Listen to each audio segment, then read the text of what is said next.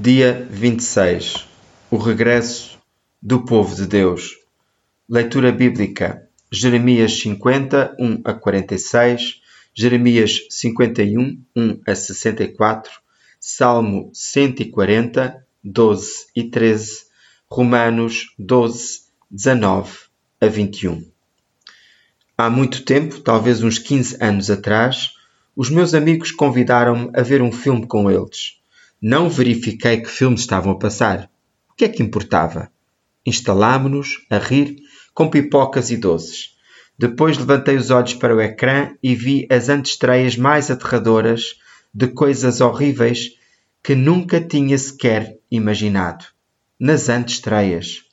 Tinha a certeza de que não ia ficar no meu lugar, pagando essencialmente do meu dinheiro e do meu tempo para ser atormentado. A diversão e o perigo do mundo estão equilibrados numa linha tênue. Eu não teria perdido a minha alma eterna ao ver um filme tão pungente. Deus não vai arrancar a minha salvação por causa de uma festa a que fui na faculdade.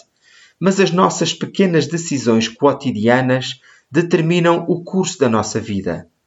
É tentador, é tentador seguir o curso do mundo e deixar o curso da piedade para outro dia. Esta passagem prediz o julgamento que Deus trouxe contra o Império Babilônico. Vemos o seu cumprimento na conquista medo-persa da Babilônia durante o tempo de Daniel.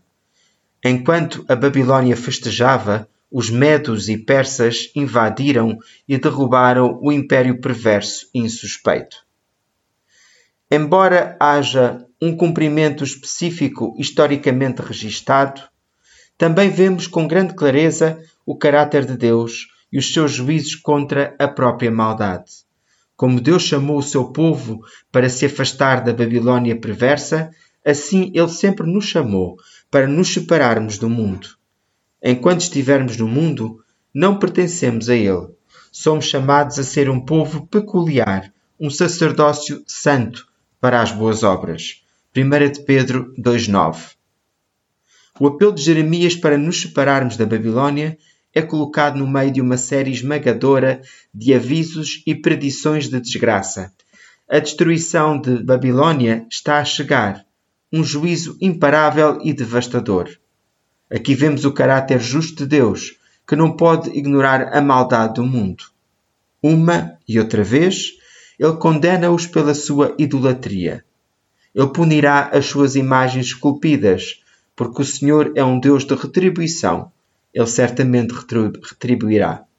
Jeremias 51, 52 e 56. Esta ideia de justiça pode tornar-nos um pouco desconfortáveis, mas é inseparável da libertação que Deus promete àqueles que confiam nele.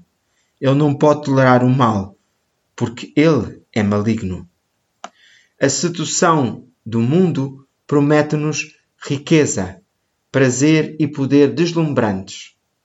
No entanto, acabará inevitavelmente resultará na perda do que realmente importa. Ló foi seduzido pelo apelo do mundo quando se estabeleceu em Sodoma. Gênesis 13, 8 a 11. Estava numa terra rica e oferecia amplas oportunidades para benefício econômico. Mas como nos lembra Pedro, como aquele homem justo vivia entre eles dia após dia, a sua alma justa era atormentada pelos feitos sem lei que via e ouvia. 2 de Pedro 2.8 O apelo de Deus ao seu povo para fugir da Babilônia é um apelo não só para fugir da desolação final que chega a uma cultura perversa, mas também para fugir do tormento das nossas almas, através de uma estreita associação com o mundo. Do outro lado deste aviso, vemos também uma promessa bem-vinda. Deus não nos chama simplesmente para longe da Babilônia. Ele chama-nos a algo.